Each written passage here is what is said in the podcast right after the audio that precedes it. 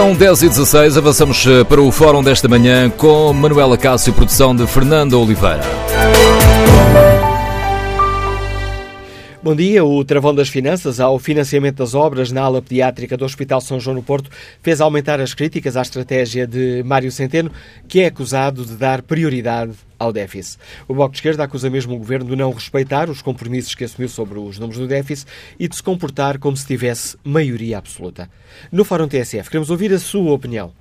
Mário Centeno deve ir além da meta do déficit que está combinado com Bruxelas e reduzir este valor o máximo que conseguir? Ou deve aproveitar o equilíbrio das contas para reforçar o investimento nos serviços públicos? Queremos ouvir a sua opinião. O número de telefone do Fórum é o 808-202-173,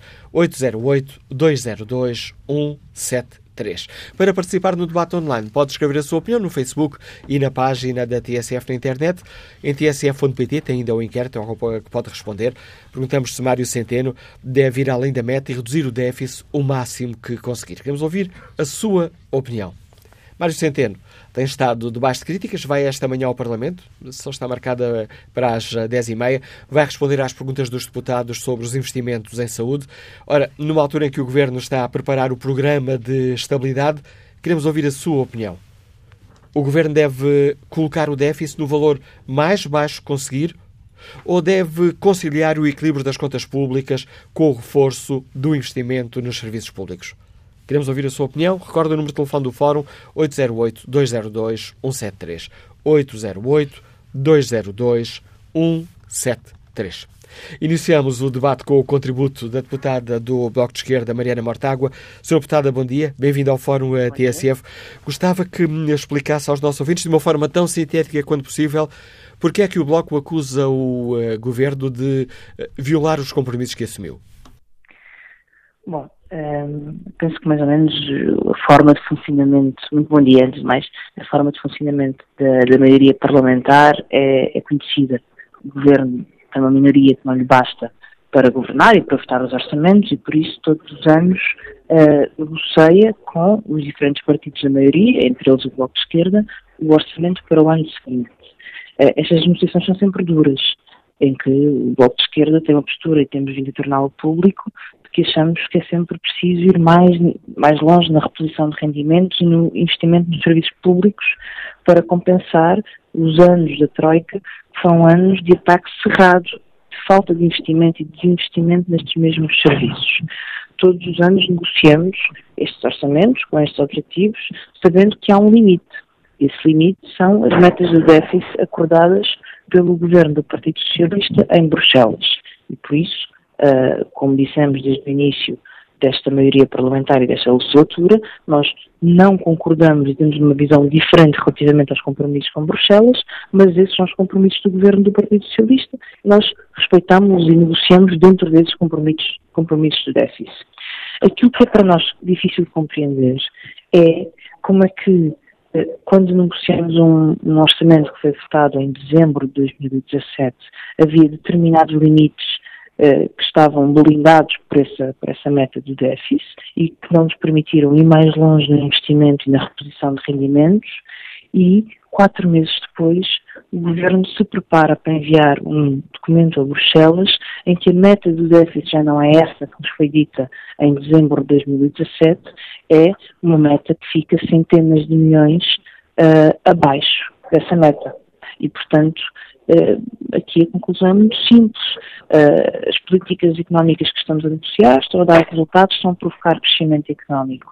Esse crescimento económico está a criar uma folga e essa folga, em vez de estar a ser utilizada para investir nos serviços públicos, dando, já agora, dando consequência ao compromisso que temos desse investimento e dessa recuperação de rendimentos, está a ser usada pelo Governo para ir além da meta de déficit que acordou com Bruxelas e que esteve nas bases da negociação do Orçamento do Estado para 2018 com o Bloco de Esquerda. Fica claro. Obviamente, Peço desculpa, fica clara essa, essa explicação. O Bloco acusa uh, o Governo de colocar em, em, causa a estabilidade governativa. Ainda ontem, no, no artigo de opinião que, que a senhora deputada assina no Jornal Notícias, dizia que não há governos de minoria absoluta e acrescentava que o Governo do PS faz mal em pôr em causa a estabilidade da atual solução parlamentar. Na prática, em termos de atuação política, Isto significa o quê? O que é que o Bloco de Esquerda pode fazer ou demite fazer uh, perante esta, esta decisão do Governo que, que não aceita? Repare, estamos a um ano e meio do final da legislatura e o objetivo do Bloco de Esquerda é que esta legislatura se cumpra e que se respeite os princípios da maioria parlamentar que até agora deram bons resultados.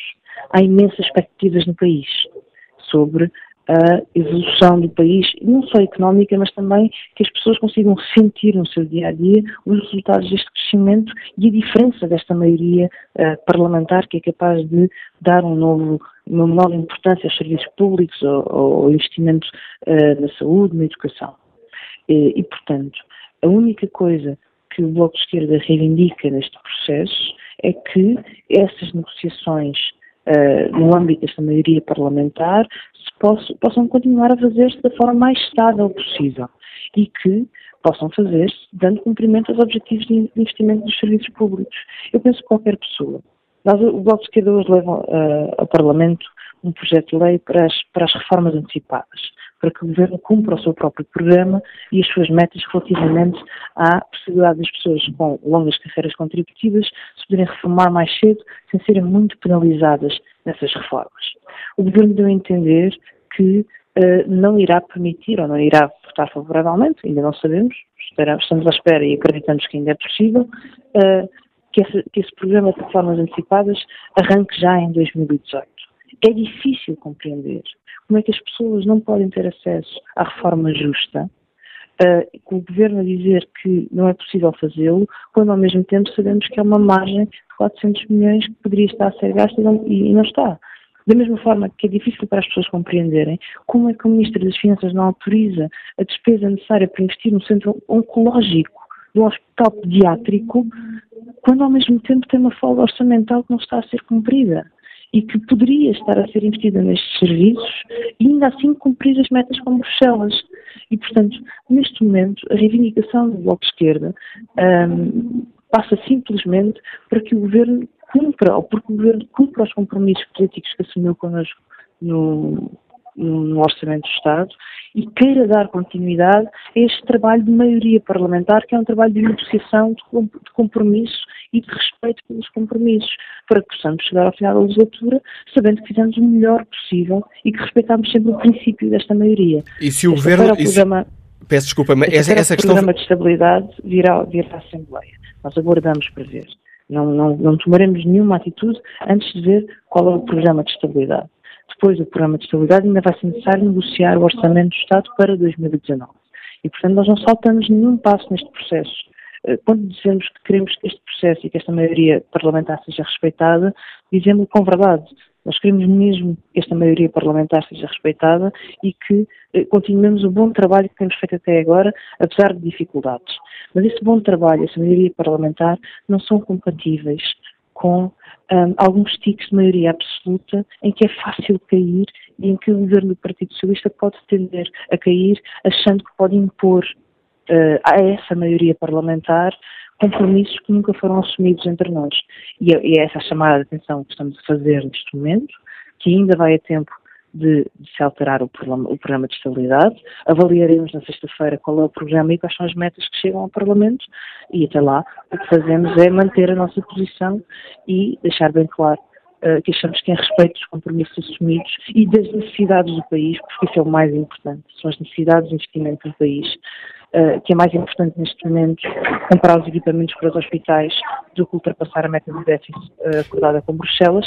Obviamente, e quero deixar isso bem claro, não pomos em causa os compromissos europeus do Partido Socialista. É possível continuar a cumpri-los, simplesmente não temos que ir além deles, uh, prejudicando os serviços públicos no país.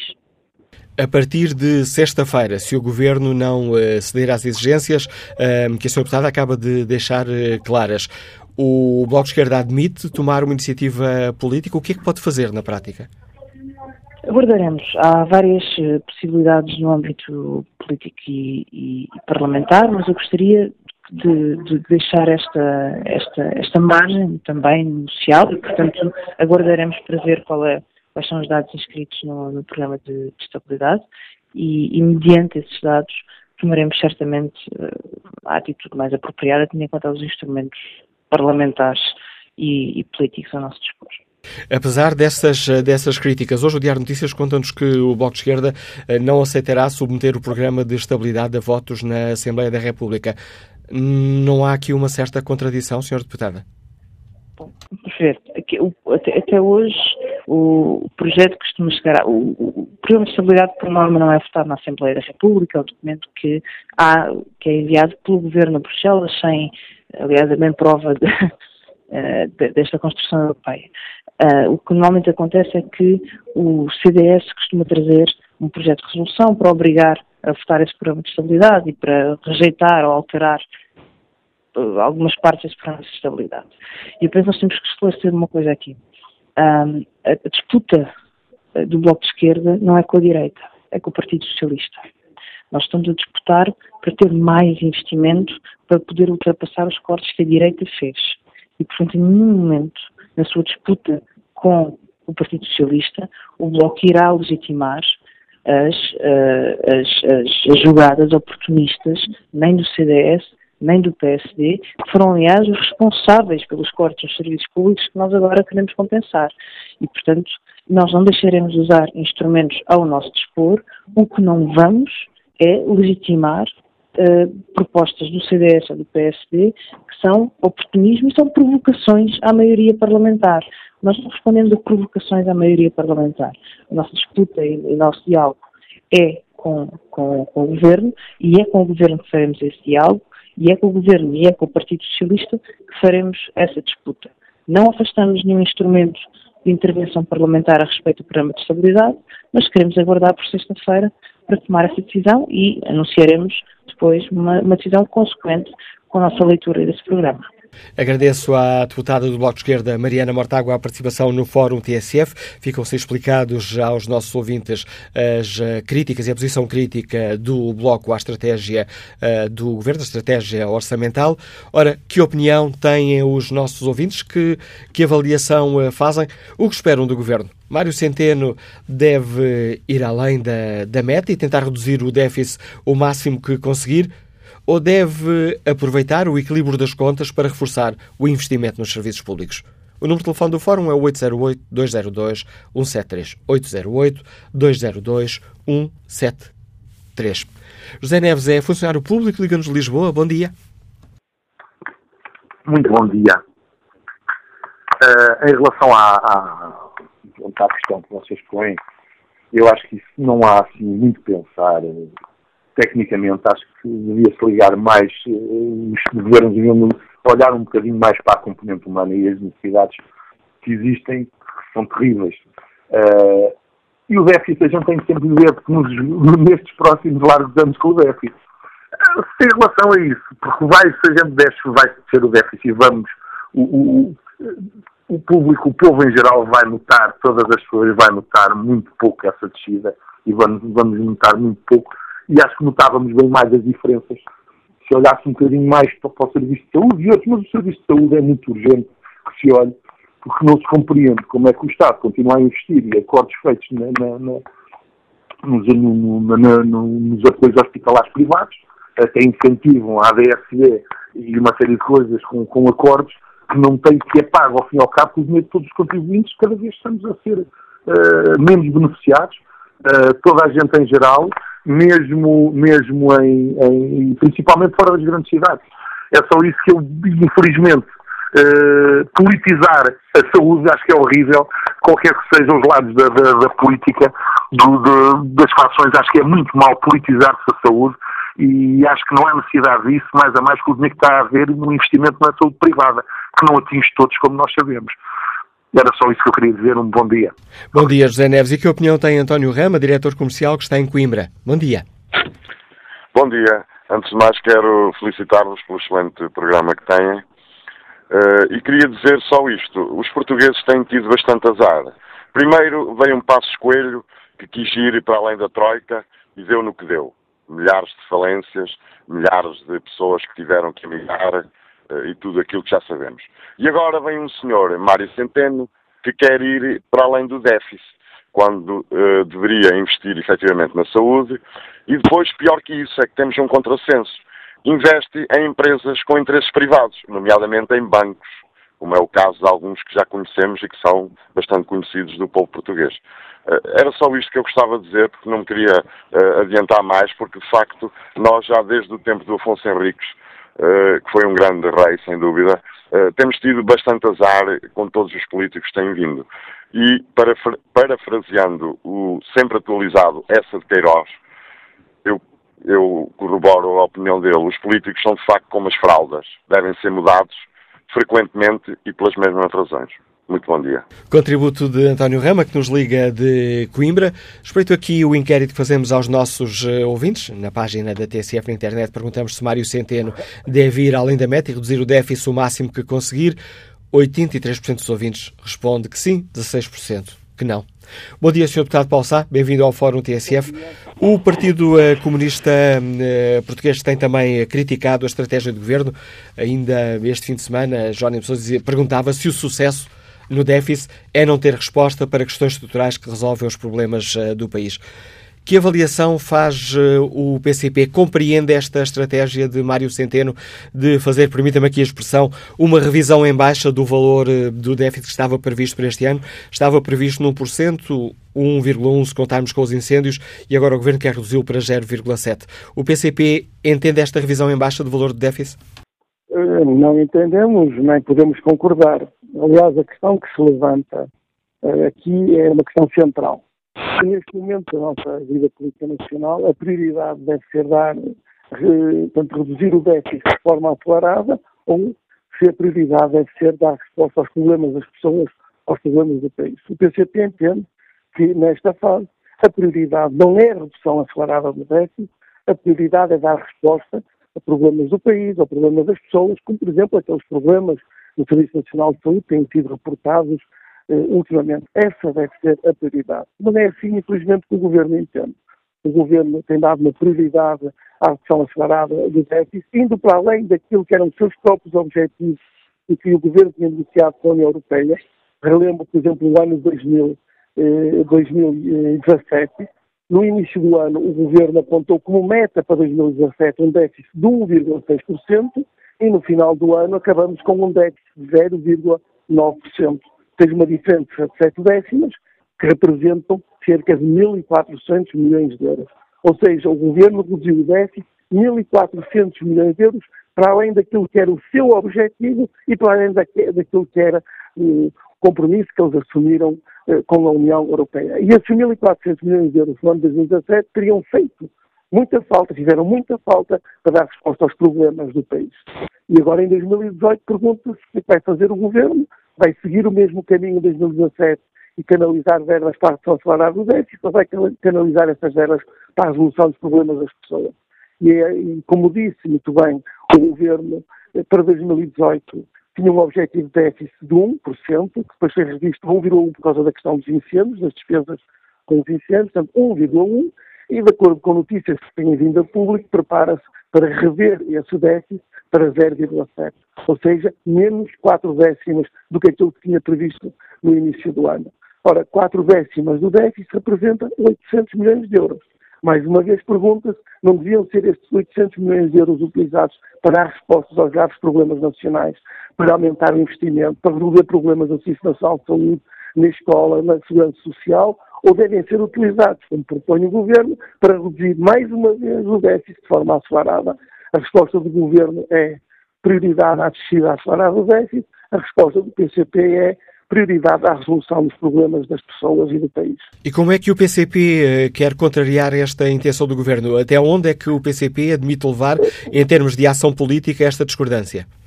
Nós temos, eh, nesta nova fase da vida política nacional, desde as eleições de outubro de 2015, apresentado um conjunto de propostas que dão eh, resposta aos problemas do país. E, obviamente, que estas respostas, estas medidas, implicam a despesa orçamental. Temos plena consciência disso. O que o Governo muitas vezes nos tem dito é que não há margem orçamental para concretizar estas medidas ou para as levar tão longe quanto seria necessário.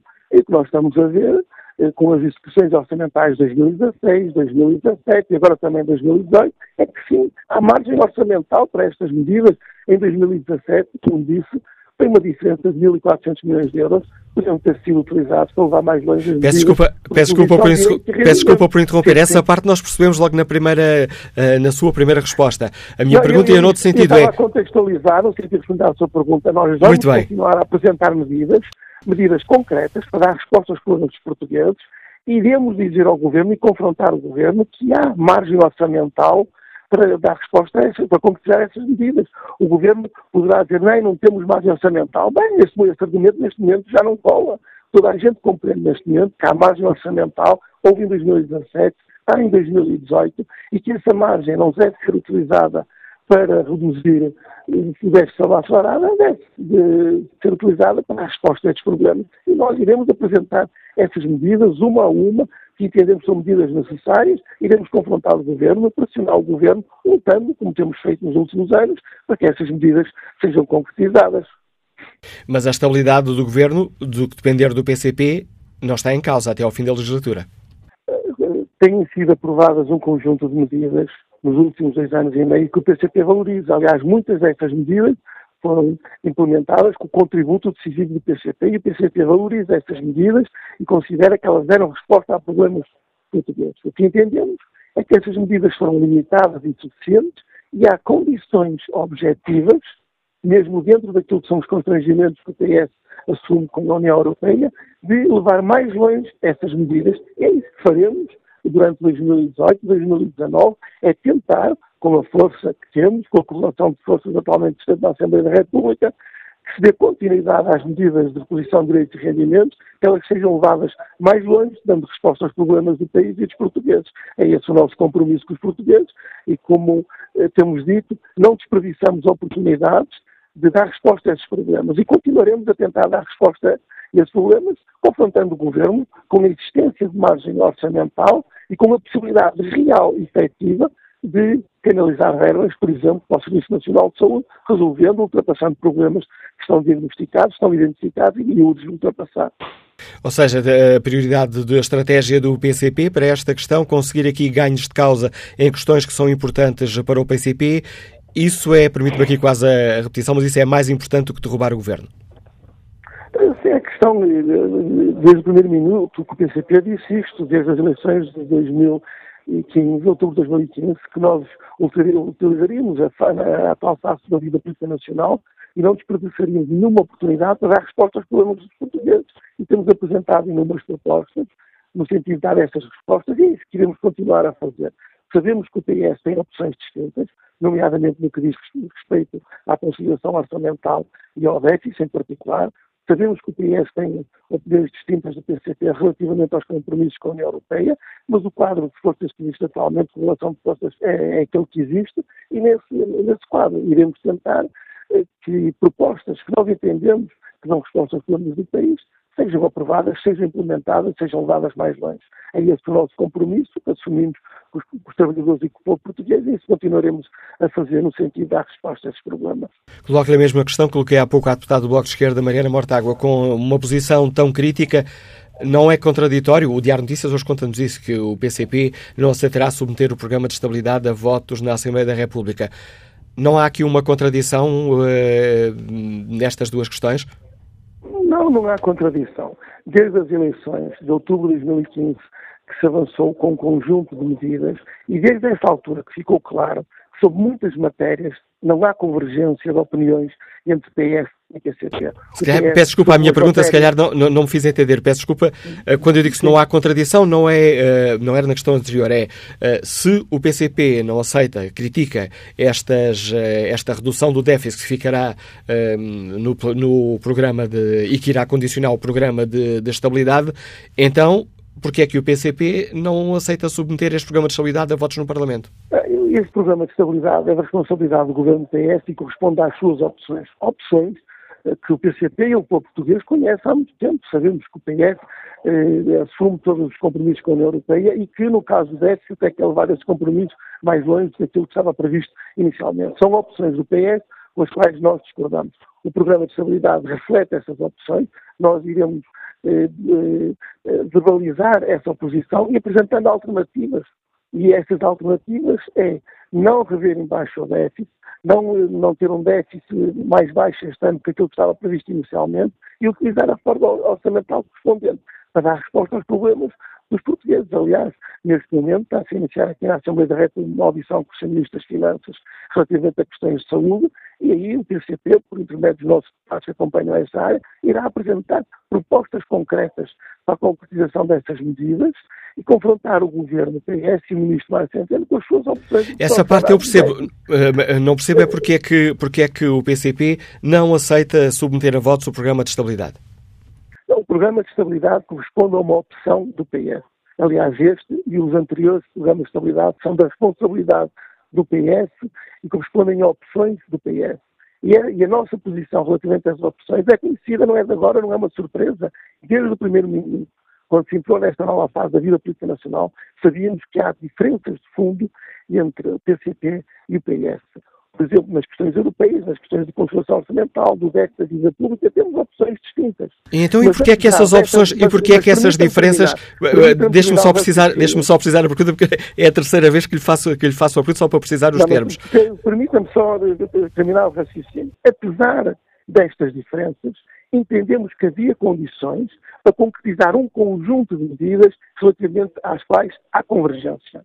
E é isso que estamos estado a fazer e continuaremos a fazer, é concretizar medidas concretas relativamente às quais há acordo entre PS e PCP.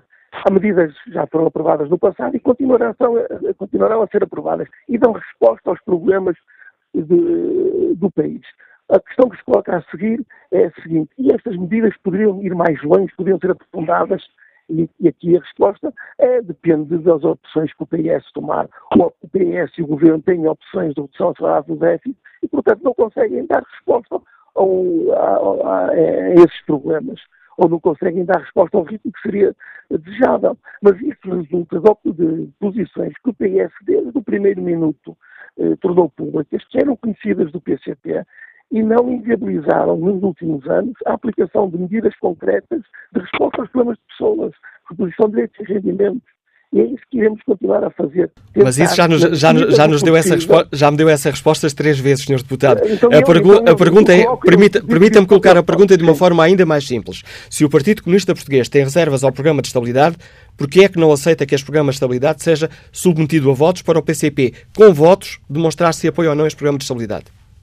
Então eu respondo a isso, e voltando ao meu raciocínio anterior, se nós, nos últimos dois anos e meio, nos programas de estabilidade e em todos os momentos em que se tem que decidir sobre questões eh, que são influenciadas pelos constrangimentos europeus, nos focássemos nisso, se o PS por um lado e o Governo e o PCP por outro se focassem nas divergências que temos e colocassem essas divergências em primeiro lugar, não teria havido a aplicação das medidas de posição de direitos e rendimentos. O que nós fizemos foi dizer o seguinte: apesar destas divergências que existem e que respondem, por exemplo, no caso dos assuntos europeus, a opiniões distintas sobre a dívida e o déficit, apesar destas diferenças, há espaço para concretizar medidas de posição de direitos e rendimentos. E é esse espaço que nós estamos a tentar utilizar para concretizar essas medidas.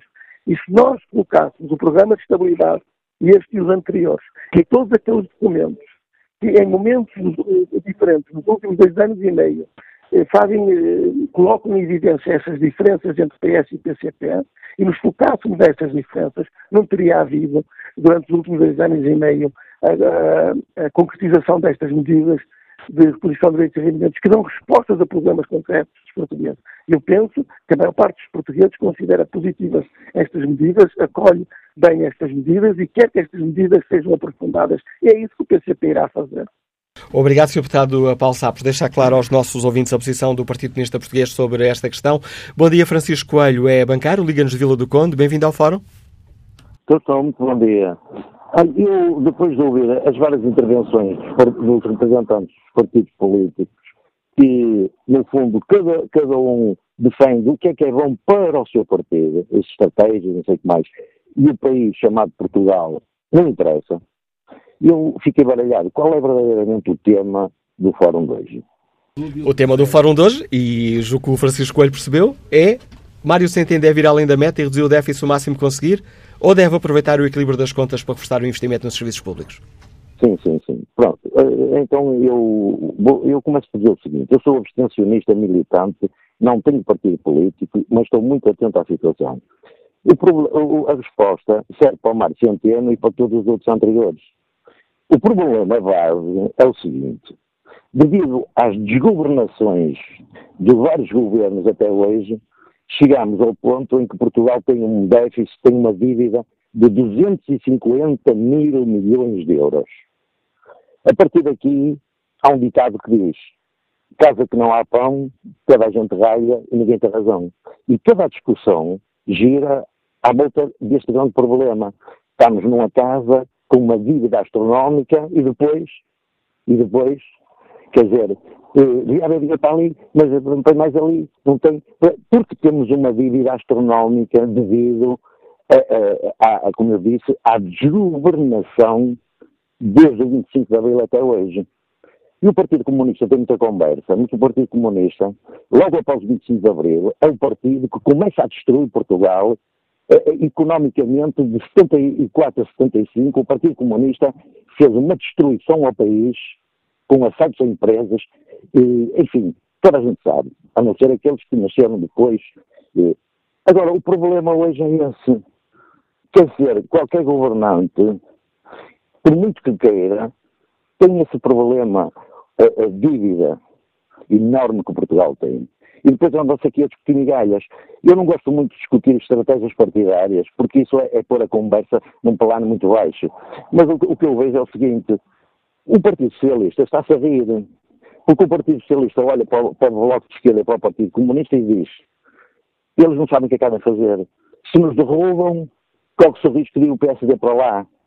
Não querem, não, não querem isso. O Partido, o Partido Comunista e o Bloco de Esquerda estão a coçar a cabeça. Nós não gostamos do Partido Socialista, vê-se. Não tem nada a ver. Mas se os derrubarmos, vai para lá o PSD e isso é mau, não sei o quê. Tá, tá. Quer dizer, isso é uma vergonha. E os partidos políticos, a conclusão que eu chego é que servem para destruir os países. Nenhuma casa pode ser governada quando o pai e a mãe e o filho e o outro filho e a sogra estão todos divididos uns contra os outros, nada se resolve. Obrigado, Francisco Coelho, pela participação no Fórum TSF. No debate online, Rogério Gonçalves escreve que Mário Centeno, chamado Ronaldo das Finanças, não diria que é futebolista, mas um mágico ilusionista tipo Copperfield das finanças. Uh, tem uma varinha que se chama cativações. Pois bem, o exemplo dos hospitais fala-se em 35 horas semanais, mas a verdade é que, apesar da falta de pessoal nos hospitais, não têm sido renovados contratos com pessoal que é indispensável. Os fornecedores, pela dívida, já não cumprem as devidas reposições no devido tempo. As condições são as que vão sendo mediatizadas, entre as quais a situação agora na pediatria do Hospital São João. A saúde é uma valência que, na prática, não tem pasta tutela, uh, que não tem, não, não tem uma pasta que é tutela, pois, na prática, são as finanças que comandam. Vamos agora à análise política do Paulo Baldeck, mentor de política nacional da TSF. Bom dia, Paulo. Como é que olhas para estas dia, críticas de Bloco de Esquerda e de PCP ao CR7 das finanças? Uh, é uma crítica que poderia estar a ser feita pela oposição. É muito difícil de entender quando é feita por partidos que apoiam no, no Parlamento, na Assembleia da República, o governo do, do Partido Socialista. Na verdade, nós ouvimos há pouco o deputado do, do Partido Comunista Português. Na verdade, eles confessam que fizeram uma opção. Uh, o déficit, ter um déficit curto, um déficit pequeno, não é importante por uma questão estética. É porque só com déficits pequenos nós vamos conseguir pagar a dívida. E reduzindo a dívida, vamos conseguir libertar dinheiro para investimento público e para o rendimento de funcionários públicos. O que o PCP e o Bloco de Esquerda, que agora criticam o governo do Partido Socialista, fizeram foi uma opção como o dinheiro não é elástico, não chega para tudo, o, o PCP e o Bloco eh, preferiram repor rendimentos nos funcionários públicos, também eh, em pensionistas e eh, depois com o fim da sobretaxa que estava prevista eh, também para o, os trabalhadores de uma forma geral, mas preferiram, com o dinheiro que existia, repor rendimentos, essencialmente na função pública, eh, do que fazer investimentos eh, em que, uh, áreas que são cruciais, como sejam os hospitais, como temos visto as condições em que estão a funcionar os hospitais, mas também as escolas públicas, que há muitas escolas que não estão em condições. Portanto, o PCP e o Bloco, com esta crítica e depois com as explicações que deram aqui neste fórum, estão a assumir que fizeram uma opção de uh, devolver rendimentos em vez de inviabilizar um programa de investimentos públicos que deixam os hospitais chegarem às condições a que chegaram. E não correm o risco de serem vistos pelos eleitores eh, como falam muito, falam muito, mas o Governo faz o que quer? Isso tem acontecido ao longo dos anos e veremos depois como é que nas eleições de 2019 isso se reflete no, no voto. Mas, de facto, o Partido Socialista e António Costa, de uma forma particular, tem sido muito hábil em deixar que o PCP e o Bloco de Esquerda tirem proveito das medidas que vão ser aproveitadas, proveito eleitoral, obviamente, eh, eh, assumindo como causas eh, deles próprios. E, portanto, isso tem um benefício político eh, claro. Eh, as pessoas, eh, esta opção do Bloco de Esquerda, do, do PCP e do Partido Socialista é uma opção que a maioria das pessoas faria, que é primeiro quer saber do dinheiro e depois logo saber como é que estão os hospitais e como é que estão as escolas, como é que estão as estradas, como é que está a ponta, etc. Essa é a opção que a maioria das pessoas faz. Quer primeiro o dinheiro na carteira e depois quer saber como é que estão os, os serviços públicos.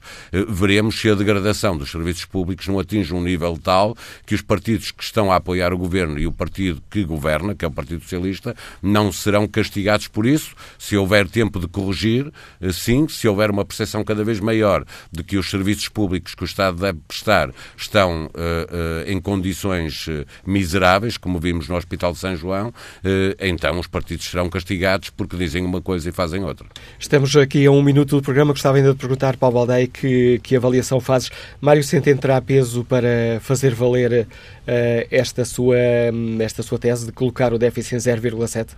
Uh, se não for 0,7 será 0,8 ou 0,9, não será por, por, uma ou duas décimas. Uh, obviamente que haverá um jogo político que pode fazer crescer o déficit por uma décima ou duas, uh, mas Mário Centeno fará agora o que sempre fez. E agora tem responsabilidades acrescidas porque é presidente do Eurogrupo e, portanto, vai ter mesmo que cumprir aquilo com que se comprometeu. Não é grave uma décima ou duas, mas o déficit ficará em 1% ou abaixo disso porque, insisto, é preciso pagar dívida para libertar dinheiro do serviço de dívida para coisas que são essenciais no país e ele fará aquilo que sempre fez, quando dá de um lado vai tirar do outro e, portanto, nós descobriremos daqui a seis meses que falta dinheiro num sítio qualquer que ainda não descobrimos, porque para pôr dinheiro no, na cultura ou para pôr dinheiro no Hospital São João ou para, em cada buraco que aparece, ele tem que ser tirado de algum lado e, portanto, nós daqui a seis meses descobriremos que falta dinheiro num sítio que foi para ir agora para o Hospital de São João. João. A análise de Paulo Baldaia, comentador de Política Nacional da TSF, conduz-nos ao fim da primeira parte do programa. Vamos retomar o debate já a seguir às notícias das 11.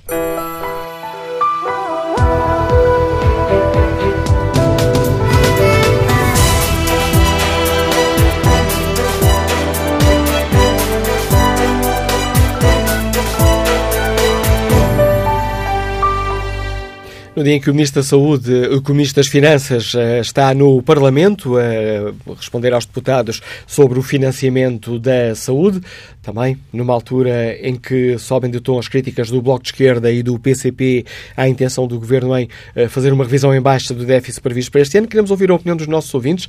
Eh, Mário Centeno deve ir além da meta e reduzir o déficit o máximo que conseguir ou deve aproveitar o equilíbrio das contas para reforçar o investimento nos serviços públicos?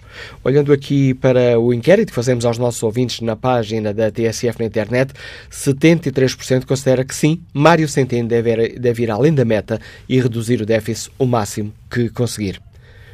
Que opinião tem a médica Maria Rodrigues, de Lisboa? Bom dia, bem-vindo ao Fórum. Qual Bom é a sua dia. opinião? Bom dia, Sra. Manela Cássio, muito obrigada por participar. Uh, em relação àquilo que se está hoje a discutir, se o Sr. Ministro deve ou não continuar a baixar o déficit, uh, eu não tenho condições para falar assim, mas tenho condições para dizer que aquilo que aconteceu no Porto, no Hospital de São João, é uma gota d'água, porque um pai desesperado resolveu denunciar. Agora, isto eu, eu sei que faz parte de outras coisas, mas é necessário que seja dito. As listas de espera desde 2016, a altura em que este, este governo tomou posse, não são pagas. E a partir de julho de 2017 não temos faturação, porque o Governo não nos deixa fazer faturação. Ou seja, estamos a tratar doentes em lista de espera com 3, 4, 5 anos de espera e o dinheiro que a gente recebe é zero. Já houve um hospital no Norte que abriu, eh, que foi à insolvência, outros se seguirão, com, com, os resultados que toda a gente sabe, os profissionais estão desmotivados e é necessário que não seja. O Hospital de São João é uma coisa gravíssima, é gritante, é uma coisa louca. Quero lá saber do déficit, eu não percebo nada disso. O que eu quero é que quando eu quero tratar um doente, se eu preciso ter um tubo especial, eu tenho que ter um tubo especial. Se eu preciso ter um tubo normal, eu tenho que ter um tubo normal. E motivar as pessoas, que muito se poupa se nós quisermos, mas é preciso que haja motivação.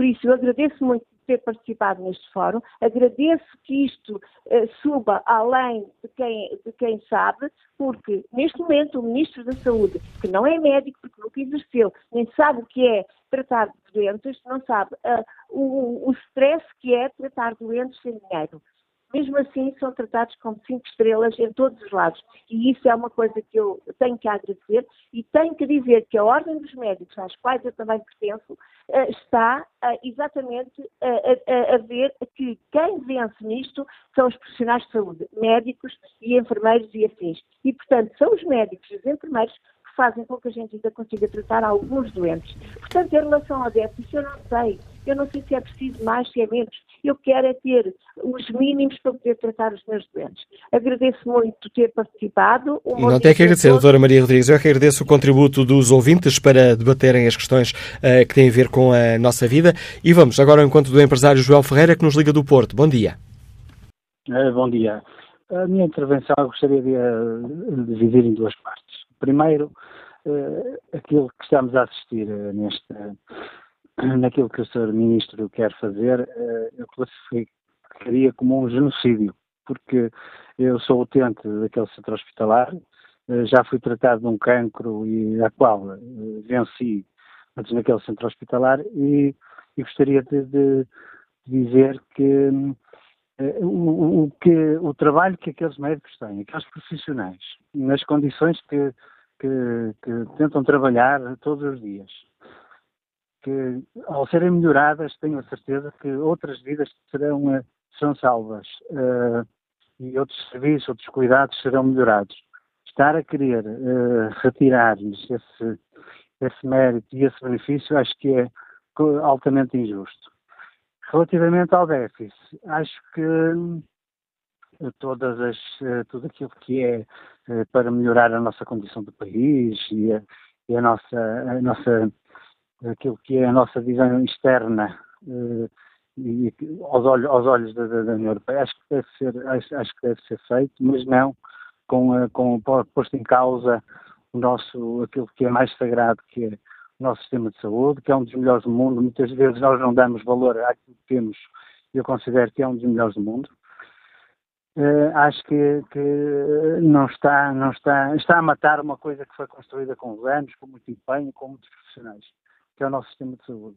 Uh, acho que há outras coisas. Se calhar, se calhar, se a ponto 25 de Abril precisar de obras, eles imediatamente vão fazê-las e não estão, e não estão a pensar no déficit. Quem sabe até fazem um, um, novo, um novo centro de estágio para o Benfica, quem sabe. Olha, o que eu queria dizer é que isto é altamente injusto. Acho que há outras formas de recuperar o dinheiro de, de, de, para que exista o sistema bancário, os devedores da banca, tudo isso. Acho que acho que deve ser feito da marcha nesse sentido, de recuperar o dinheiro de quem deve à banca, porque o dinheiro que, que foi injetado na banca é dos contribuintes. Obrigado, João Ferreira, pela participação no Fórum TSF. Volto a espreitar aqui o debate online. Joaquim Gomes escreve que o professor Centeno está habituado a ver orçamentos, balancetes, mapas Excel, previsões de contas, projeções. Para ele, as pessoas só interessam se pagarem, pois a autoridade tributária só conhece dois tipos de pessoas, ou é contribuinte ou recebinte, que o recebinte, entre aspas, e estes não lhe interessa. Silvia Cavaco escreve, tal como uma pessoa que tem de fazer dieta para emagrecer, se comer menos é garantido que emagrece. Mas uh, quanto menos é que deve comer? Pergunta Maria Cavaco. A partir de certo ponto, a dieta tem mais efeitos negativos do que positivos. Assim, Centeno, até onde é que ele deve não gastar? Desde o aumento das dívidas aos fornecedores, passando pelas famosas cativações, até às verbas para certos projetos teoricamente aprovados, mas efetivamente retidas. Corremos o risco de não morrermos da doença, mas morrermos da cura, exclama Silvia Cavaco. Bom dia, João Galamba, bem-vindo ao Fórum TSF, deputado do Partido Socialista, porta-voz do PS. Sr. deputado, como é que hum, o Partido Socialista olha para estas críticas dos partidos que são parceiros eh, para sustentar este governo no Parlamento, com críticas fortes de que o governo está eh, a violar os, os compromissos que assumiu? Pois, aí eh, acho que o PCP e Bloco não têm razão porque desde, dois, no final, desde o final de 2015, quando este governo assumiu funções, o debate entre o Partido Socialista e os partidos à sua esquerda tem sido sobre o ritmo do crescimento da despesa e da reposição de níveis de serviço. Portanto, é o debate em curso, é um debate sobre partidos que querem aumentos e um partido que defende cortes. Esses cortes não existem. Eh, nos últimos três anos, a despesa com o SNS aumentou 13%. Eh, voltámos a nível de despesa eh, pré-troika houve um reforço quer financeiro, quer de meios humanos, eh, mais 2 mil e poucos médicos, quase mais 3 mil eh, enfermeiros, eh, mais 400 e tal técnicos de diagnóstico. Ao todo, são, soma total, são mais de 7 mil um, ehm, trabalhadores no SNS e, portanto, os recursos, a despesa, o número de médicos tem aumentado. Chega? Não, mas não há nenhum corte e, sobretudo, eh, não há para atingir metas orçamentais o sacrifício de, de serviços públicos, no sentido em que, dando o exemplo, a despesa do SNS em 2017, em que o Estado uh, atingiu um déficit de 0,9, sem a Caixa Geral de Depósitos, não cresceu abaixo do orçamentado, cresceu acima. Portanto, nós atingimos o bom resultado orçamental de 2017, apesar, e não por causa, uh, do, do SNS. O SNS teve um reforço de despesa e um reforço de pessoal. Mas permita-me, Sr. Deputado, interrompeu, eh, fazemos aqui um debate mais, eh, mais, mais alargado. Claro que o foco está nas críticas do PCP e do Bloco e também na audição hoje do Ministro no, no Parlamento. Mas uh, ouvimos aqui há pouco Mariana Mortágua dizer claramente que o Governo está a violar aquilo que acordou com o Bloco de Esquerda, porque as negociações foram feitas com base num déficit de 1% e agora Mário Centeno diz não, não, este ano as contas vão ficar num déficit de 0,7%. Isto não é violar um compromisso? Não, não é, porque o, o, que há, o compromisso que existe é de reforço de serviços e determinadas verbas que devem ser gastas. Se para atingir o déficit, essas verbas, nomeadamente no SNS, mas também na educação, não tivessem sido gastas para atingir o déficit, aí Bloco e PCP teriam toda a razão. Foi violado um compromisso, para atingir um resultado. Aí seria uma violação de compromisso. Acontece que isso não, isso não sucedeu. Porque se atingiu, foi-se para além do, do déficit, o resultado foi melhor do que esperado, mas não houve nenhum sacrifício de despesa ou sacrifício de recursos para a saúde e para a educação. Ambas cresceram acima do que estava previsto no Orçamento de Estado. Se tivesse acontecido o contrário, essa crítica seria legítima. Não tendo, não parece que essa crítica faça sentido. Porque o, o déficit foi muito melhor do que o esperado, porque o anterior também foi melhor que o esperado, e obviamente quando temos uma execução orçamental melhor do que o esperado em 2016, isso repercute-se também em 2017, começamos de uma base, uma base mais baixa, mas os compromissos de despesa não só foram cumpridos nestas áreas fundamentais para a vida dos portugueses, e fundamentais, obviamente, no acordo à esquerda, como até foram superadas. E, portanto, não acompanhamos essa crítica e achamos que ela não é de todo fundamentadas nos números. Isto não significa que a saúde não precise de mais recursos. O que não podemos dizer é que a saúde foi sacrificada para atingir um resultado orçamental. Isso não é verdade, porque ela foi reforçada. Mas não assistimos uh, o, o, que ouvimos da parte do PCP e do Bloco. Esta moeda tem um outro lado, ou a questão tem uma outra forma de ser olhada. Uh, poderíamos, com estes 600, 800 milhões de euros que estamos aqui a, a falar, uh, se o déficit descer de 1 para 0,7 este ano, este não seria preferível utilizar este dinheiro no reforço dos, uh, dos serviços públicos? E nos últimos dias, uh, nos últimos meses, temos recebido, temos ouvido muitas notícias de que há serviços públicos que estão numa situação muito degradada. Claro, mas uh, eu, a pergunta hoje do Fórum se deve dar prioridade ao déficit aos serviços públicos, deve dar prioridade a ambos não faz sentido reduzir o déficit sacrificando serviços públicos e não há serviços públicos de qualidade e sustentáveis se não cuidarmos também das contas públicas. E, portanto, é isso que este governo tem feito, de forma responsável, desde o final de 2015, é tentar, e é, um, e é obviamente um trabalho muito difícil, compatibilizar os dois objetivos. Esses dois objetivos são centrais. São ambos condição de sustentabilidade do outro. Nenhuma redução do déficit será sustentável se não se apostar na qualidade de vida das pessoas e dos serviços públicos e nenhuma aposta na qualidade de vida das pessoas e nos serviços públicos será sustentável se não se cuidar do déficit.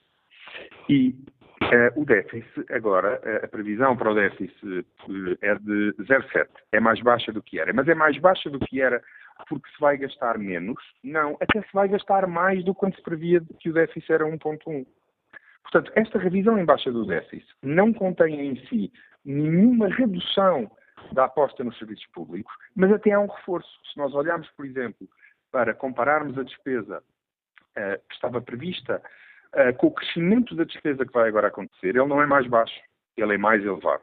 E, portanto, repetindo o que disse há pouco, uh, todos desejávamos mais recursos em muitas áreas, há mais recursos em muitas áreas, em quase todas as áreas de serviços públicos há mais recursos, o que importa é continuar neste caminho de recuperação de serviços, mas também de manutenção de contas públicas uh, sustentáveis e em ordem. Eu vou-lhe vou dar um exemplo só, uh, a questão do, a questão do, do centro de pediatria uh, do, do Hospital de São João.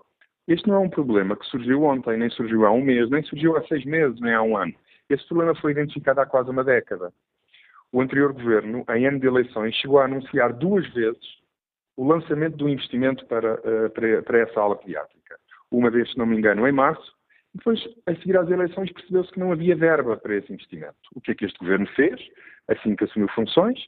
Constatando que havia uma obra que não tinha verba, criou um grupo de trabalho para refazer, obviamente, os planos de investimento, porque não basta passar um cheque, não é? Isso tem que ser feito um plano de investimento, há um conjunto de procedimentos importantes que têm que ser feitos para pôr o investimento no terreno, isso não estava feito, e este investimento vai avançar este ano. Essa verba estava contemplada já no orçamento, quando foi aprovado o orçamento em outubro, está contemplada para 2018 e vai ser realizada este ano.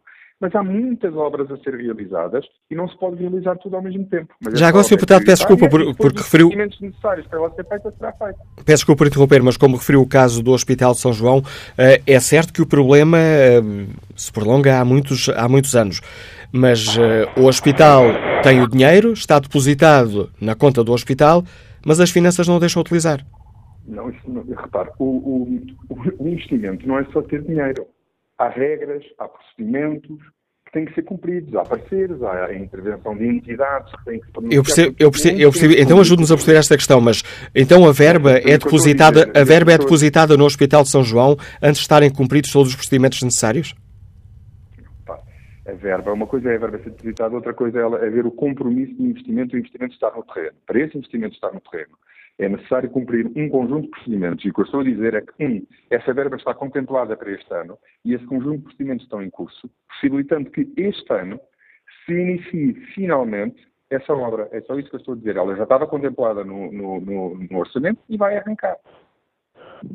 Não estamos, eh, e permito-me aqui pegar em palavras eh, suas, uma expressão sua em entrevista recente ao Jornal Económico. Na prática, o Sr. Deputado disse que o país dispensa brilharetes orçamentais. Na prática, não é isso que o Governo está a fazer? Não, o que eu, o que eu digo os brilharetes orçamentais é que é muito importante que o orçamento para este ano seja cumprido.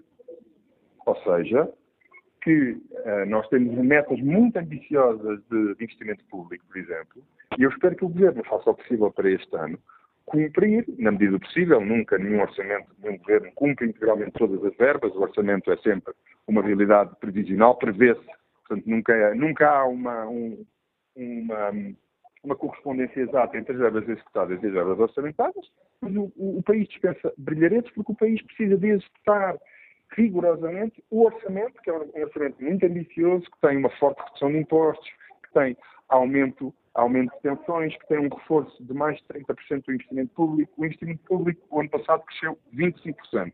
É um valor importante. Este ano a meta é ainda mais exigente. O país precisa de cumprir esse orçamento de Estado. É isso que é importante garantir. Obrigado, Sr. Deputado João Galamba, por eh, explicar aos nossos ouvintes a avaliação que o Partido Socialista faz desta questão, com o governo do PS debaixo de fogo das esquerdas. Convidámos para este fórum os dois partidos que fazem críticas à esquerda e também o Partido eh, Socialista. E que opinião sobre esta questão tem a professora Anabela Moutinho, que está em viagem. Bom dia. Olá, bom dia. Eh, está-me a ouvir bem? Em condições razoáveis. Já percebi que vai a conduzir com o sistema de alta voz, mas se não piorar, conseguimos escutá-la. Ok. Uh, bom dia, obrigada pela oportunidade. Uh, antes de mais, a questão está relacionada. Uh, uma das coisas que me tem incomodado sobremaneira é a grande desonestidade intelectual e manipulação e de informação que se faz em relação ao dado estatístico de que tivemos a, a maior carga fiscal dos últimos 20 anos, ou uma coisa similar.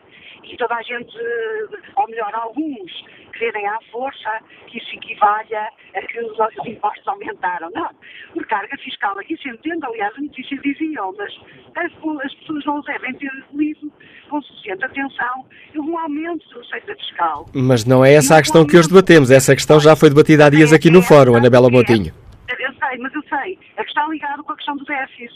O déficit só pode diminuir porque há mais gente a pagar contribuições para a segurança social, mais gente a consumir, portanto, mais IVA, mais empresas a ter lucro, mais IRC, etc. O governo tem tido uma, um comportamento absolutamente exemplar no que se refere à economia e às finanças. E é isso que permite que o déficit vá descendo tal como disse Galamba, e ele nisso tem razão, sem que haja cortes. Deixou de haver cortes nos serviços públicos. Eles, pelo contrário, têm tido reforços de verbas. É suficiente? Não é. E é aqui que entra a discussão com o Bloco de Esquerda e com o PCP, que eu acompanho, eu compreendo perfeitamente. Mas atenção, para mim não é uma questão nem económica nem de finanças, é uma questão política, ok? E é por, uma, por essa razão política que eu penso que o governo, Costa Centeno e os outros, deve efetivamente refletir se não é preferível, politicamente falando, e não é só porque haja, enfim, instabilidade na maioria, dizia eu, se não é melhor, mesmo em termos tanto do povo, da opinião pública, investir um pouco mais ainda, de forma que determinadas situações, que continuam a ser gravíssimas, nós estamos a falar de uma herança que destruiu o país. Nós estamos a falar de uma herança de Passos Coelho, Paulo Portas e Luís Albuquerque e Vitor Gaspar, que destruiu completamente o país, tiraram cerca de 4 mil milhões de euros, 4 mil milhões de euros aos rendimentos das pessoas, mas que deram quase de, de 3,5 mil milhões de euros à banca.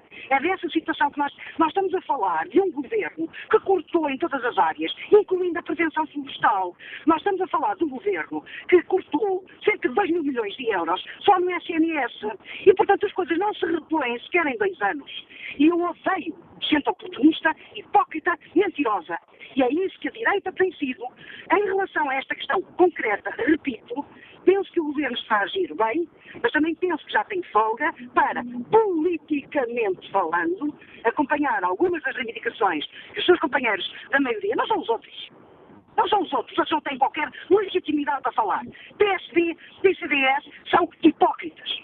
Não têm qualquer autoridade ou legitimidade, nem política, nem técnica, nem económica, nem financeira para falar. Calem-se, desapareçam. Opinião, opinião da professora Anabela Moutinho, que está em viagem, que participa também neste debate. Damos aqui a sua opinião. Que opinião tem Jorge Gameiro, comercial, que está também em viagem? Bom dia. Bom dia. Estou? Estamos a ouvi-lo, Jorge Gameiro.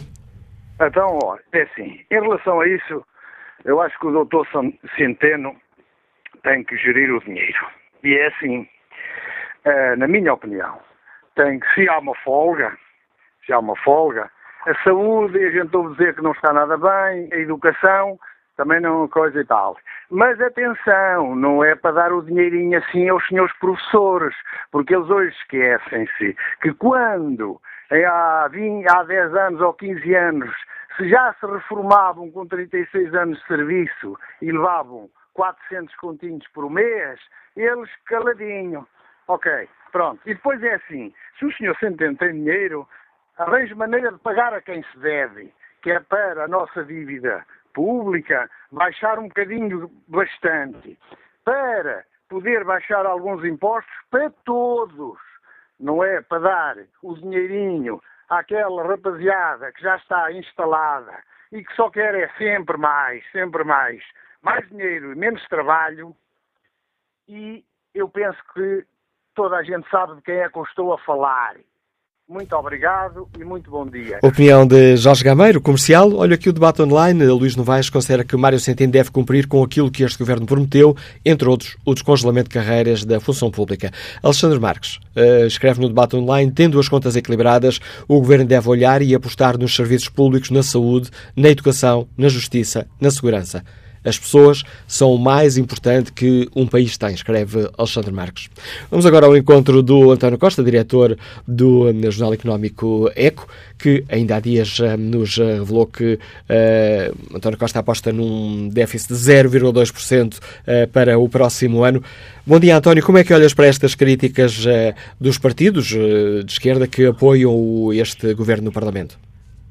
Eh, muito bom dia, bom dia aos nossos ouvintes. Eu diria que são críticas previsíveis e é uma espécie de choque com a realidade, por um lado, e consequência das opções que durante dois anos, este é o terceiro ano de, eh, de, da legislatura e, estamos já agora a falar do, do, do ano que vem, do, do, do ano 2019 e, da, e dos aumentos para a função pública que, que, que, não estão previstos, de acordo com o que foi dito pelo Ministro das Finanças, mas na, na composição das opções, política económica e orçamental que foram tidas nos primeiros dois anos, com muitas devoluções de salários na função pública, com, com, a reversão dos cortes que tinham existido, com a reversão e com a redução do IRS, com as medidas, com as pensões que pesaram uh, sobremaneira, uh, uh, tornaram, tornam, digamos, as opções de Mário Centeno muito limitadas. A, a, discussão que estamos a ter agora e que ganha um tom, digamos assim, de, de guerra política dentro da própria geringonça,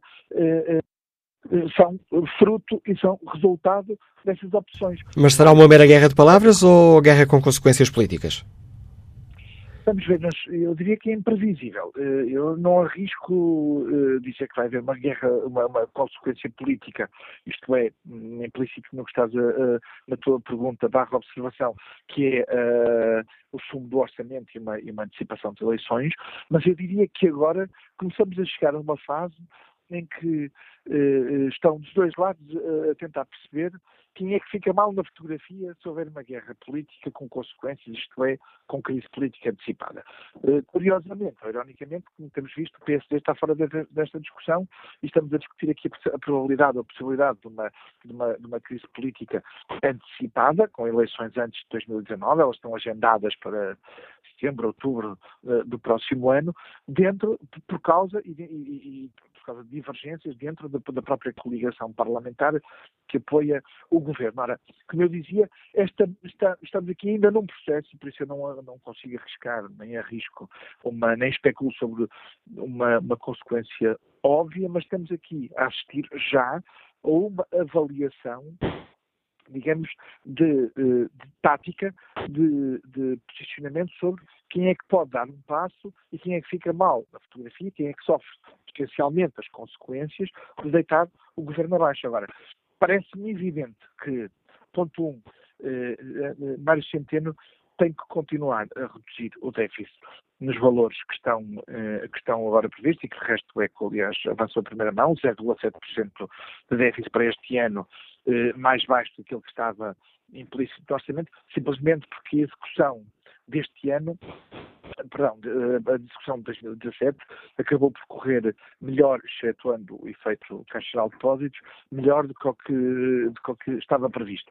Mas, mas isto tem uma razão que, vamos ver, eh, eu agora ouvia falar novamente em folgas. Bom, quando um país tem 125% de dívida pública. Não há folgas, não é? Não, há folgas, isto é o que estamos a discutir e o que verdadeiramente quem defende hoje que Mário Centeno e o Governo não devem reduzir o déficit para 0,7, estão a dizer que, que preferem que sejam as gerações futuras a pagar os impostos para suportar esta dívida pública, porque há um trade-off entre reduzir já o déficit ou reduzir mais tarde, e, e, portanto não fazê-lo, porque é a discussão, no fundo, que estava também neste, neste, neste fórum, é, pode, neste Mário Centeno, não reduzir para 0,7 e para 0,2 no, no, último ano de legislatura, portanto, quase no, no, no, na, na, no excedente orçamental, pode fazê-lo com outro ritmo, menos acelerado.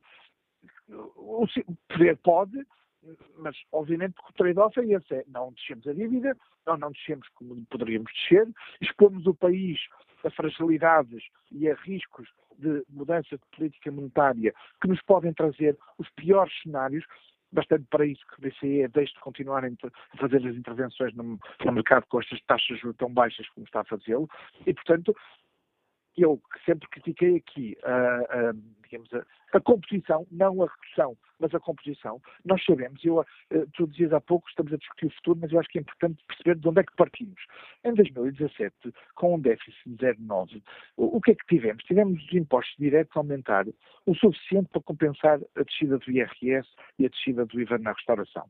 Tivemos o crescimento económico a compensar o que se chama a despesa estrutural, isto é, aumentos de pensões, uh, aumentos da função pública, uh, a reversão daqueles cortes e que ficam como aumento de despesa estrutural, porque são devolvidos salários e, e obviamente passa a ser estrutural, e depois tivemos o, que sobrou foram as cativações e os cortes nas transferências e no, e no investimento para compensar o resto da, do aumento da despesa e para permitir que o déficit descesse para 0,9. Ora, para continuar a descer, com um quadro de crescimento económico em 2018, que é bom, é bom ter em conta, vai ser de crescimento, mas ainda assim inferior àquele que tivemos em 2017, são estas, é este pressuposto com que o governo vai trabalhar, e quanto a mim, bem, uh, tem que haver uma, uma, continuidade do ajustamento da despesa. Nós vamos vendo aqui e ali uh, uh, serviços do Estado com problemas que não, que não são de hoje, mas que se agravaram, porque à medida que os anos passam e não havendo investimento e não havendo transferências, a situação torna-se obviamente pior. E isto é, está a ser muito generalizado nós na comunicação social teremos até, nós, obviamente, a nossa responsabilidade, porque vamos saltando de caso em caso, setor em setor, eh, eh, evidenciando o que é noticiosamente relevante, os casos que vão aparecendo.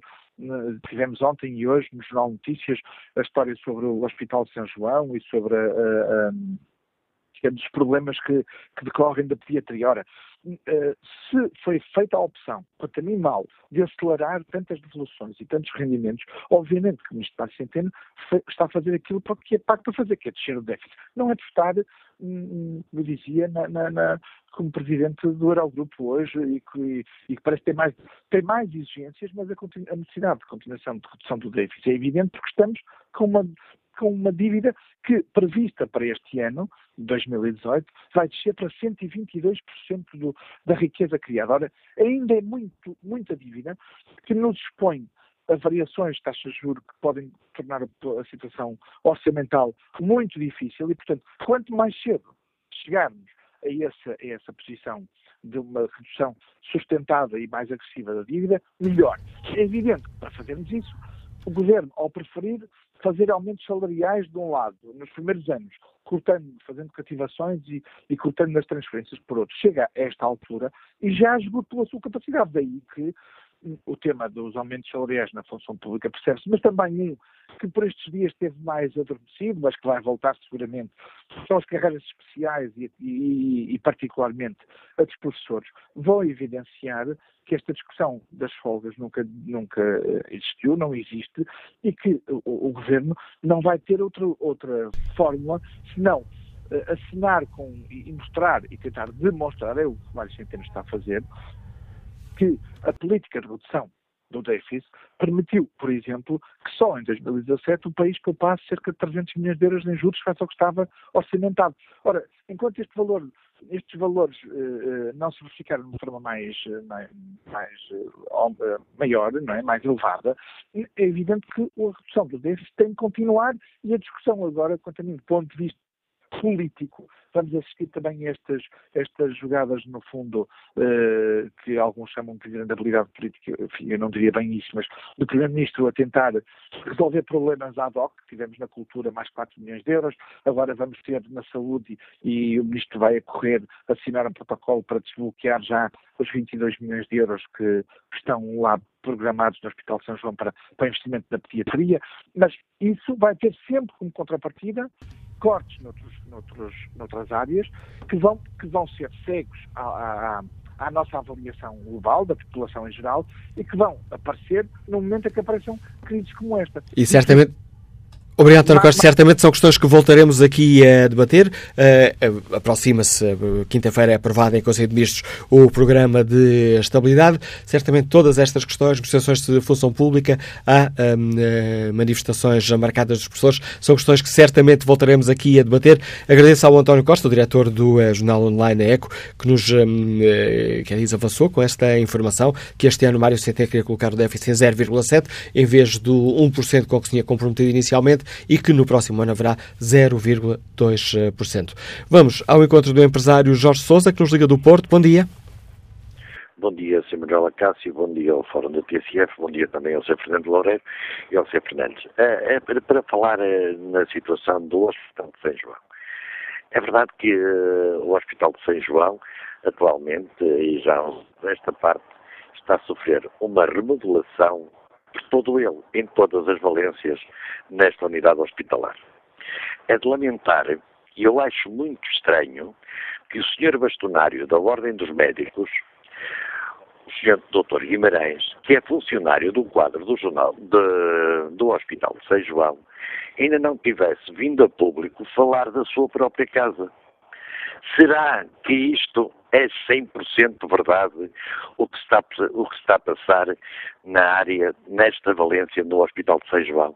Eu acho que não, porque diariamente, ou quase diariamente, eu ando naquela casa e vejo os profissionais, ainda ontem tive cuidado de lá estar após as notícias do Jornal de Notícias e da Comunicação Social a nível nacional e vi, e vi uma, um desconforto total daqueles profissionais, desde o médico, passando pelo enfermeiro, passando pelos auxiliares, até o pessoal de limpeza, que dizem que não é verdade o que se está a passar.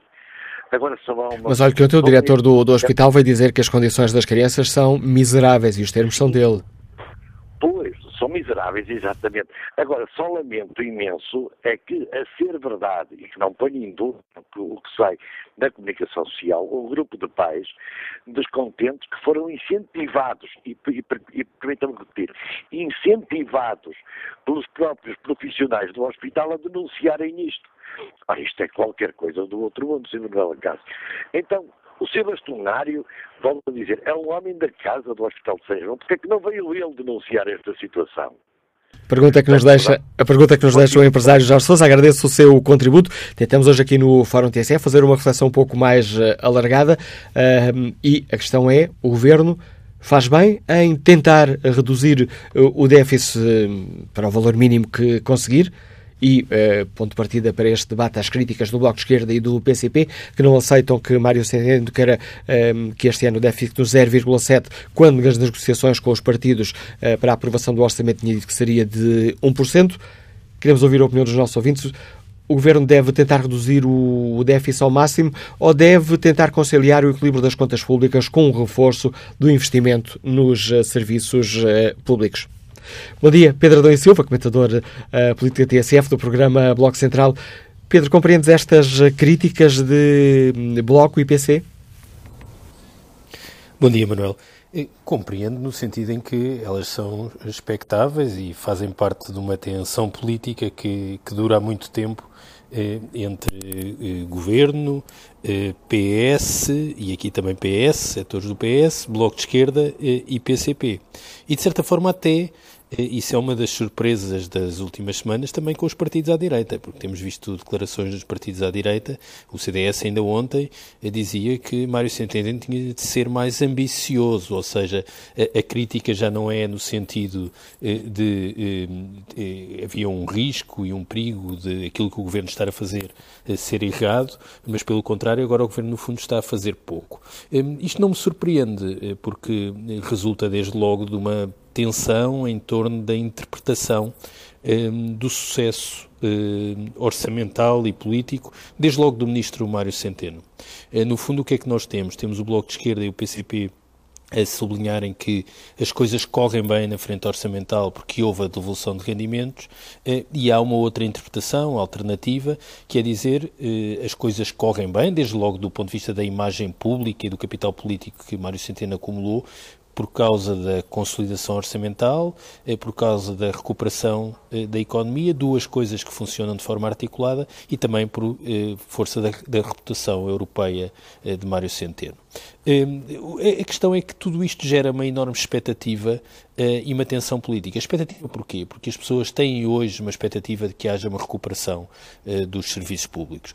Eu, não tenho capacidade de, de, de, avaliar, e aliás ouvi agora o, o ouvinte anterior, não tenho capacidade de avaliar e dizer se há uma degradação. Até porque a degradação nos serviços públicos é uma coisa que demora tempo e provavelmente sentimos sempre efeitos dilatados. O que eu acho é que há certamente uma expectativa de que as coisas melhorem. E quando essa expectativa depois choca com uma espécie de trilema, ou seja, uma escolha em torno de três objetivos, de certa forma, conflituantes, que é baixar impostos, aumentar a despesa permanente e recuperar os serviços públicos. Curiosamente, eh, nas últimas semanas o tema da baixa de impostos desapareceu e eu acho que em boa altura desapareceu, porque eu julgo que o enfoque que nós temos de colocar é do lado da recuperação dos serviços públicos e eh, também da consolidação de algum aumento da despesa permanente. Até porque há uma coisa que deve ser dita, quer dizer, eh, quando nós falamos de despesa com educação, por exemplo, mas também com saúde, mas isto é mais verdade com a educação, a despesa com a educação é despesa com salários, quer dizer, a educação depende de quê? Depende de as escolas terem funcionários, isto é, terem professores, terem auxiliares. Ora, no essencial, a despesa com a educação é despesa com salários. Portanto, para recuperarmos a escola, precisamos ter despesa eh, com eh, salários. Agora, eh, há uma questão que, aliás, atravessou todo este debate e que me parece central e que, aliás, é o tema político hoje do dia, e que se prende com os objetivos do déficit e os anúncios que Mário Centeno foi fazendo eh, e as notícias que foram dadas sobre as metas para o Programa de Estabilidade e para o déficit de 2018. Hum, é claro que é errado se descermos o déficit abaixo daquilo que eram as metas, se isso for feito à custa de reduções da despesa, nomeadamente na despesa em saúde, em educação e proteção social. Mas já não é errado se aproveitarmos a recuperação económica para baixar mais o déficit. E, e convém sempre recordar, o déficit é uma relação entre um numerador e um, e um denominador. Ou seja, o déficit tem uma previsão da despesa, mas tem também uma. Ora, se a receita cresce mais, mais e porque as taxas de juro baixam, é natural que o país tenha como ambição baixar mais o déficit.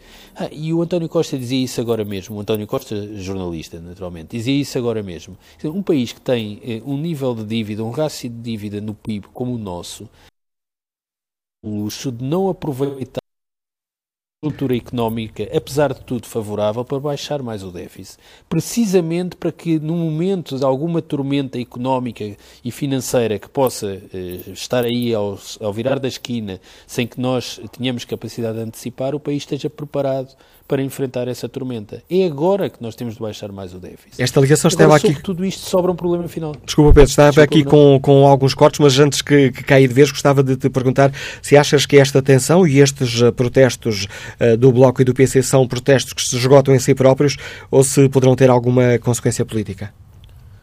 Não, não acho que se esgotem, acho que tem consequências políticas, até às eleições teremos este, esta tensão. Eh, Isto não é necessariamente mau para a afirmação dos três partidos, porque no fundo serve para eles marcarem as suas diferenças, o que contraria a ideia de que ou o Bloco e o Esquerdo estavam no o Bloco de Esquerda e o PCP estavam no bolso do Governo, ou o Governo estava capturado pelo Bloco de Esquerda e o PCP, coisa que foi dita muitas vezes, mas também sublinha um problema que eu acho que é um problema de fundo. Hum, os problemas que nós temos e as questões que temos na recuperação dos serviços públicos não se resolvem apenas eh, deitando dinheiro para cima dos problemas. Claro que é preciso deitar dinheiro para cima dos problemas, mas é preciso também tomar opções sobre eh, as carreiras, sobre o funcionamento dos serviços, sobre a relação entre público e privado. Isto é verdade na saúde e, em alguma medida, também na educação e noutras matérias também na proteção social. Ora, até aqui, o governo o que fez foi assentar o seu compromisso no dinheiro, ou seja, dar mais dinheiro e devolver dinheiro. Há um momento em que os três partidos vão ter de alcançar algum tipo de compromisso programático na saúde, na educação e da proteção social. E nessas três áreas, eh, esse compromisso ainda. E de alguma forma, esta tensão e este ruído político é fruto da ausência desse compromisso, que eu acho que terá de ser resolvido para a próxima legislatura, sob pena eh, de a geringonça não ser repetível eh, na próxima legislatura. Agora, eu acho que quem provocar uma crise política neste momento com Mário Centeno, com o capital político que Mário Centeno eh, acumulou, está condenado a perder no debate público e no debate político. Eu acho que esse, essa avaliação também é feita pelo Bloco de Esquerda e pelo PCP, que no fundo esticam a corda, mas tendo a consciência de que não podem esticar demasiado a corda, porque ninguém perceberia eh, que provocasse uma crise política por causa das razões que a provocam. A análise do Pedro da Silva, comentador político do Bloco Central, e eu distrimo com, com as horas, nem vi que estamos quase, quase a terminar o programa de hoje. Bom dia, Pedro Marcos Lopes. Parece que estes eh, protestos sonoros de Bloco de Esquerda e PCP se vão juntar neles próprios ou este, este descontentamento pode ter algum impacto político? Boa tarde, quase. Tem um enorme impacto político, mas eu, quer dizer, eu ouvi-o com atenção, como faço sempre o fórum, e, e parece-me claro que a, situação, a questão está muito para lá uh, desta Pedro, estamos a ouvir-te muito, muito mal, mal consigo entender o que nos estás a dizer. Estou sim? Agora sim.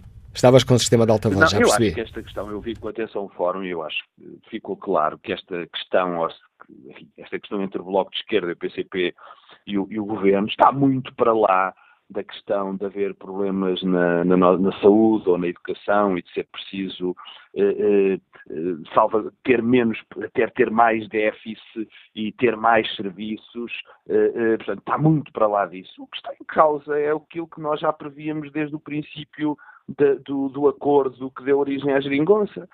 Quer dizer, as questões que dividem o Bloco de Esquerda, e no caso concreto, o artigo da Mortágua, da Mariana Mortágua, que disputou isto, o que divide o Partido Socialista do Bloco de Esquerda são questões estruturais.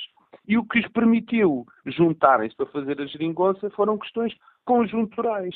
Acabando essa conjuntura, ou seja, que é por definição provisória, voltam as questões estruturais. E o PS, e o PS, e o PS, e o Bloco de Esquerda e o PC, o que os divide é praticamente intransponível.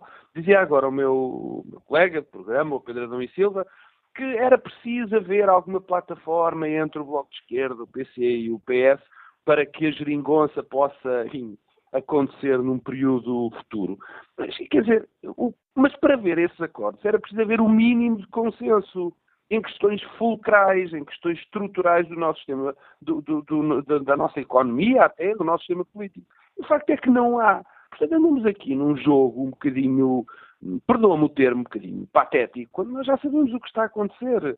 Quer dizer, o Bloco de Esquerda neste momento uh, uh, está já a tentar segurar o eleitorado para as próximas eleições, está quase em pré-campanha, porque era inevitável esta, esta ruptura, não é? E o PS está a fazer algo que enfim, está a governar e a mostrar algo que o, BS, que o Bloco de Esquerda e o PC não estão a gostar que é de que eles governaram tendo o Bloco de Esquerda e o PCP na lapela e que eles pouco ou nada contam para as decisões estruturais que o país, que o país teve, as decisões mais do que estruturais, e algumas estruturais que o país teve nos últimos anos. Isto, e com isto termino, que temos muita pressa, isto tem também muitos problemas para, por exemplo, o PSD, mais concretamente para o PSD. Porque o discurso e a prática política que Mário Centeno e o governo, Mário Centeno parece que é assim, só Mário Centeno e que não é António Costa, a prática política e orçamental que está a existir neste momento e que vai ser até eh, aumentada a capacidade de diminuir o déficit, era muito provavelmente aquilo que um governo do PSD faria nestas circunstâncias. E, portanto, isto também arranja um problema gigante para o PSD, porque o PS está a ocupar de uma maneira eh, quase uma tipo mancha de, de, de azeite o centro político. E, evidentemente, que este tipo de opções deixa claro que o PS e o Bloco de Esquerda e o PC não se podem aliar nunca mais, porque não têm a mínima base de apoio, e que o PS está a ocupar parte do eleitorado do PSD, que precisa urgentemente de arranjar um discurso alternativo e forte. Não pode é fazer, eh, eh, não pode é ir a reboque de, de, coisas do género, como se viu a semana passada, que é preciso aumentar funcionários públicos. Quer dizer, longe disso, é preciso que o PSD apareça como alternativa e é cada vez mais difícil, não há dúvida, indo o PS neste caminho, que é um caminho que como eu digo há bocado, e repito, o PSD de certeza não enjeitaria. Obrigado, Pedro Marcos Lopes. É com a análise dos dois comentadores do programa da TSF Bloco Central que estamos ao fim deste fórum. Quanto ao inquérito, há uma viragem no sentido de voto. Perguntamos aos nossos ouvintes se Mário Centeno deve ir além da meta e reduzir o déficit o máximo que conseguir. O sim começou este debate com uma vantagem de com cerca de 80 e tal por cento. Neste momento há uma inversão de sentido de voto. 57% dos ouvintes consideram que o Mário Centeno não deve ir além da meta da redução do déficit. 43% consideram que sim, deveria reduzir o, máximo, o déficit ao máximo que conseguir.